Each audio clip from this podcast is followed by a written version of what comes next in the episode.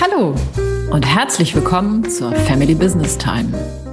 Wenn zu Ihrer Familie ein Unternehmen gehört, sind Sie bei uns genau richtig. Denn Family Business Time ist der Podcast für Familienfrieden im Familienunternehmen. Herzlich willkommen zu dieser Folge.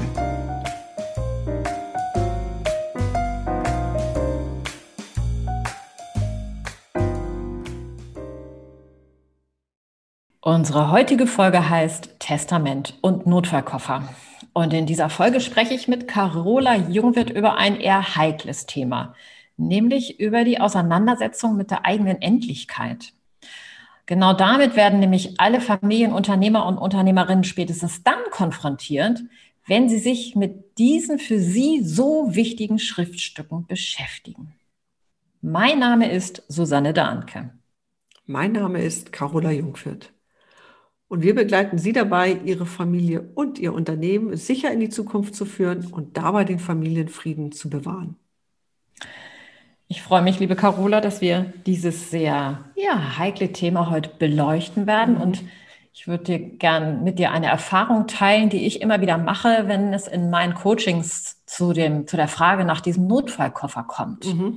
Da kommt nämlich ganz oft ganz viel ab, wie ja, ja, ja, ja, ja, ich weiß, ich muss mich da mal drum kümmern, aber, aber, aber. Und ich frage mich immer, warum die Abwehr so groß ist, weil doch dieses Schriftstück eigentlich nur Gutes bewirkt. Und ich kann mir vorstellen, diese Erfahrung machst du mit deinem ja auch juristischen Blick auf die Nachfolge ja noch viel öfter als ich.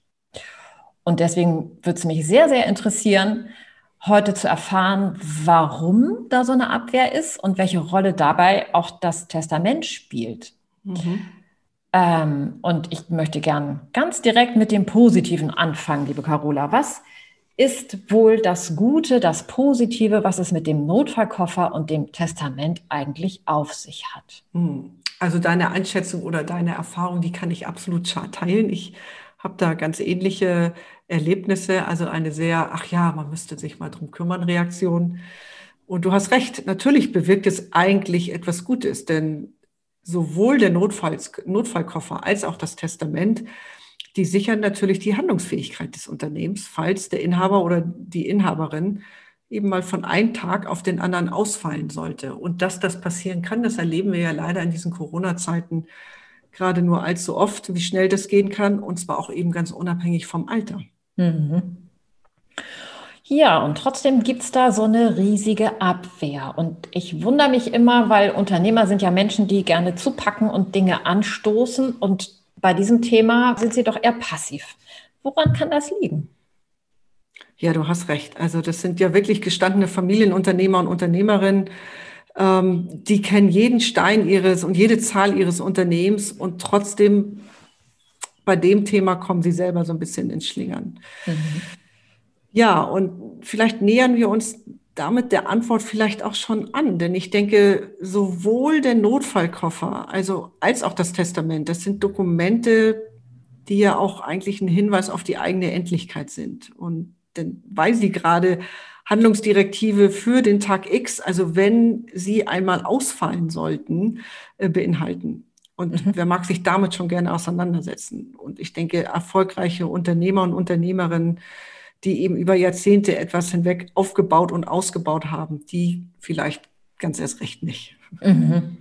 Ja, die würden einfach wahrscheinlich so lange so weitermachen, wie sie können, ohne an das Ende zu denken am liebsten. Ne? Mhm. Mhm. Okay, hm, dann lass uns doch mal in die Details einsteigen. Beginnen mhm, wir mit diesem Notfall, Koffer oder Ordner. Was, mhm. warum ist der wichtig? Also der Notfallkoffer, der ist genau das, was sein Name vermuten lässt. Er ist eine Zusammenfassung aller notwendiger Unternehmensinformationen und die dafür sorgen, dass ein Unternehmen auch bei einem plötzlichen Ausfall des Inhabers oder der Inhaberin nicht führungslos wird und zumindest die Handlungsfähigkeit der Firma eben gewahrt bleibt. Mhm. Okay, ich kann mir vorstellen, dass das eine Menge Papier ist, was da mhm. zusammengestellt wird. Kannst du uns die Details mal beschreiben? Ja, also das ist in der Tat wirklich eine lange Liste, angefangen natürlich von Vollmachten, insbesondere Bankvollmachten. Gibt es neben dem Inhaber oder Inhaberin eine Person, die Bankvollmacht hat, um den Zahlungsverkehr und den Liquiditätsfluss des Unternehmens zu sichern? Mhm. Und natürlich gehören äh, Pins und sonstige Passwörter auch dazu. Und es ist wirklich auffällig, dass diese wichtigen Informationen gerade in kleineren KMUs äh, sich oft nur in der Hand einer einzelnen Person befinden. Mhm. Und gerade weil eben in Familienunternehmen oft die operative und die rechtlichen Kompetenzen eben sich in einer Person bündeln, kann der Ausfall gerade dieser Person natürlich wirklich existenzbedrohend für das Unternehmen sein. Mhm. Ja, also was gehört noch dazu? Wir haben gesagt, äh, Vollmachten, Bankvollmachten. Also Verträge natürlich sämtlicher Art, Kundenverträge, Lieferantenverträge, Dienst, Verträge mit Dienstleistern, Mietpacht- und Lizenzverträge, Patente und Schutzrechte. Mhm. Auch einfach vielleicht eine Auflistung aller Berater, ähm, äh, mit denen man zusammenarbeitet und eine Auflistung und eine Regelung über den Zugang zu den Arbeitsverträgen mit den Mitarbeitern. Geschäftsführerverträge, Gesellschafterbeschlüsse, Gesellschafterverträge, eventuell Grundbuchauszüge und Handelsregisterauszüge, Versicherungsverträge. Ja, und auch welche Mitgliedschaften gibt es? Wo engagiert sich das Unternehmen sozial? Das ist vielleicht nicht existenzsicherndes Wissen über das Unternehmen, aber ich sage immer, wenn man schon mal dabei ist, dann kann man die Liste auch komplett machen. Und die Liste ist so lang, äh, wir kommen nachher sicher in den Shownotes nachher nochmal darauf zu sprechen.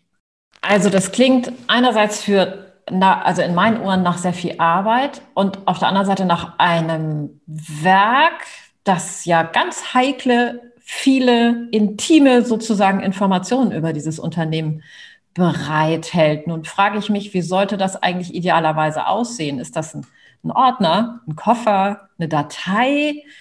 Ja, und wie schützt man das vielleicht auch vor dem Zugriff von Menschen, denen die Informationen nichts angehen? Ja, also egal, ob der Notfallkoffer oder Notfalldatei heißt, ähm, ich mag das Bild eines Koffers, denn er sollte eigentlich drei Prämissen auf jeden Fall erfüllen. Und die erste ist, also wie ein medizinischer Notfallkoffer muss es schnell auffindbar, auffindbar sein. Also wenn es eine Datei ist, die wieder mit Passwörtern belagert ist, dann kommt man nicht heran. Das hilft nicht wirklich. Mhm. Das zweite ist, äh, die Handlungsanweisungen, die in dem Notfallkoffer drin sind, die müssen klar und eindeutig sein. Und das Dritte, es sollte auch eindeutig definiert sein, wer welche Handlung umsetzt beziehungsweise dazu legitimiert wird. Und würdest du deinen Kunden raten, diesen Ordner oder Koffer dann im Safe aufzubewahren? Ja, wenn wiederum gesichert ist, wer an den Safe kommt, dann ja. Also es muss mhm. der Zugang, ich meine, ich glaube, das kennen wir alle, das Thema, ich habe irgendwo für den Notfall was im Safe liegen, dann muss ich aber dafür sorgen, dass der Zugang zu dem Safe gesichert ist. Also ja. der Weg zum Notfallkoffer, der muss eindeutig vorab und vielleicht auch mit den entsprechenden Personen besprochen sein. Ja, das ist alles sehr, sehr, sehr formal. Ähm, und ich glaube, der Nutzen, der ist also absolut zu sehen, zu hören, wie du das beschreibst nämlich die Sicherheit. Aber mein Gefühl ist, dass das ja auch noch eine zwischenmenschliche Komponente hat. Also nicht nur dieses Gefühl, boah, ich habe es jetzt geschafft, das Ding ist fertig, ab in den Safe damit, sondern irgendwie passiert ja auch was beim Erarbeiten dieses Schriftstücks. Ja, absolut. Also ich glaube, erstmal, es schafft mit Sicherheit Befriedigung, diese Fleißarbeit äh, geschafft zu haben. Und nebenbei bemerkt, wenn man an die Unternehmensnachfolge denkt, egal ob extern oder intern, dann sind das Informationen, die man eh zusammenzutragen hat. Also diese Arbeit fällt eh an. Ähm, aber wie du sagst, es hat eigentlich nicht nur eine objektive, formale Komponente. Hm, ich sage meinen Kunden eigentlich immer, dass natürlich das Erstellen eines Notfallkoffers auch dem Familienfrieden dient. Denn ähm, einmal, wenn der Inhaber oder die Inhaberin es nicht tun, wer soll es dann bitte schön dann tun? Mhm. Beziehungsweise, wer hat denn damit zu kämpfen, dass das Unternehmen, wenn dieser Notfall eintritt, ja, dass das Unternehmen am nächsten Tag auch noch seine Türen öffnen kann. Das fällt dann nämlich auf die Familie zurück. Und das dann nicht geregelt zu haben, das dient mit Sicherheit nicht dem Familienfrieden. Und es zu regeln ist Entspannung für das Individuum und dementsprechend auch für das ganze Familiensystem. Genau, ich glaube, das kennen wir auch jeder selber. Wenn er so einen dicken Brocken geregelt hat, dann ja. entspannt sich, wie du sagst, das gesamte System. Und wenn man das mit der Familie teilt, dann entspannt sich das ganze familiäre System auch. Ja. ja.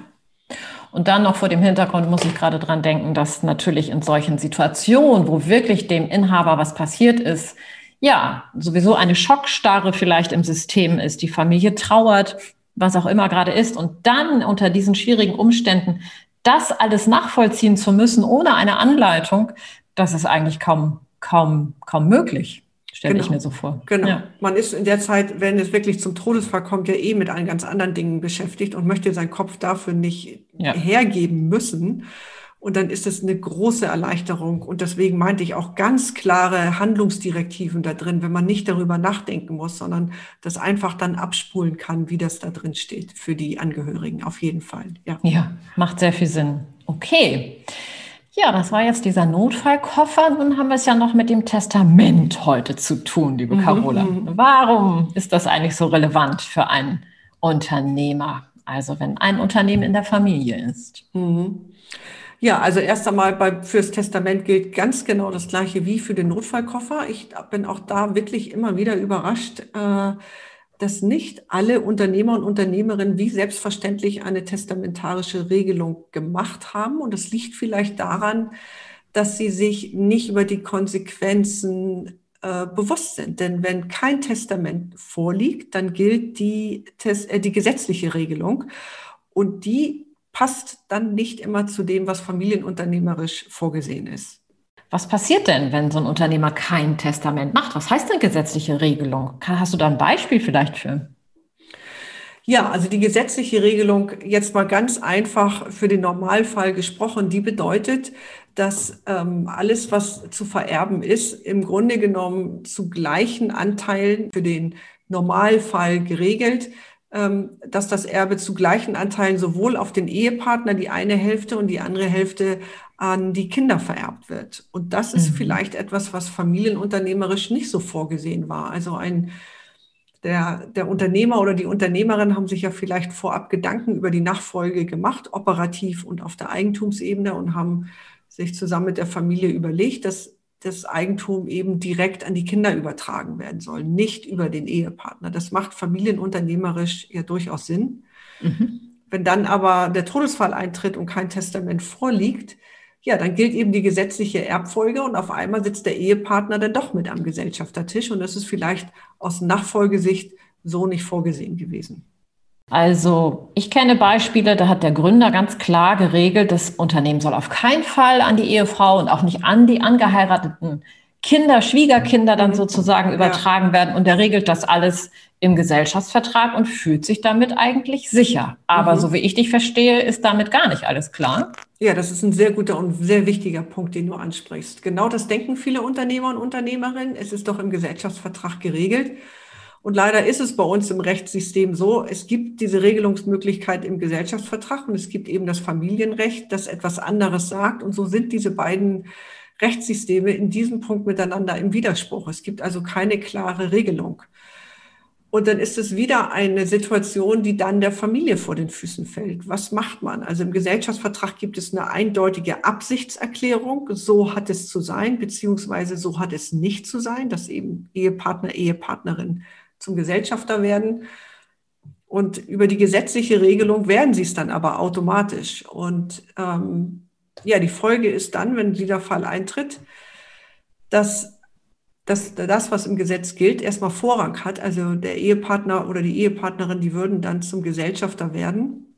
Mhm. Da das aber aus, aus dem Gesellschaftsvertrag nicht gewollt ist, wird man dann diese Gesellschafter ähm, per Gesellschafterbeschluss wieder ausschließen. Und das ist natürlich keine schöne, keine schöne Situation für keinen der Beteiligten, auch wenn die Familienmitglieder gut miteinander sind. Aber es ist wieder, wie du gerade geschildert hast, ein Todesfall, ein Trauerfall und aus einem Versehen, auch wenn alle ein anderes Verständnis haben, wird man doch zum Gesellschafter und alleine der formale Akt eines Ausschlusses kann ja ein unfreundlicher Akt oder als ein unfreundlicher Akt missverstanden werden und trägt nicht zum Familienfrieden bei. Deswegen ist es wichtig, das, was im Gesellschaftsvertrag vorgesehen ist, äh, abzugleichen mit dem, was Familien unter, äh, familienrechtlich erforderlich ist. Und dafür ist es eben so wichtig, ein Testament zu machen. Nur mhm. dann gibt es einen Abgleich mit dem Gesellschaftsvertrag. Sehr schön. Danke, dass du das so klar gemacht hast. Hm, vielleicht magst du noch ein bisschen mehr beschreiben, was sich in einem Testament aus unternehmerischer Sicht eigentlich alles so regeln lässt. Ja, ich kann im Grunde genommen jegliche individuelle Konstellation regeln. Also wenn wir jetzt diesen Fall von eben nochmal aufnehmen, die Unternehmerfamilie hatte also eigentlich beschlossen, dass die Anteile direkt an die Kinder übertragen werden sollen, dann würden Sie das im Testament so regeln, dass Sie sagen, okay, die Anteile, die werden an die Kinder vermacht. In diesem Zusammenhang wird dann nicht vererbt, sondern vermacht, weil man mhm. Anteile gesondert überträgt.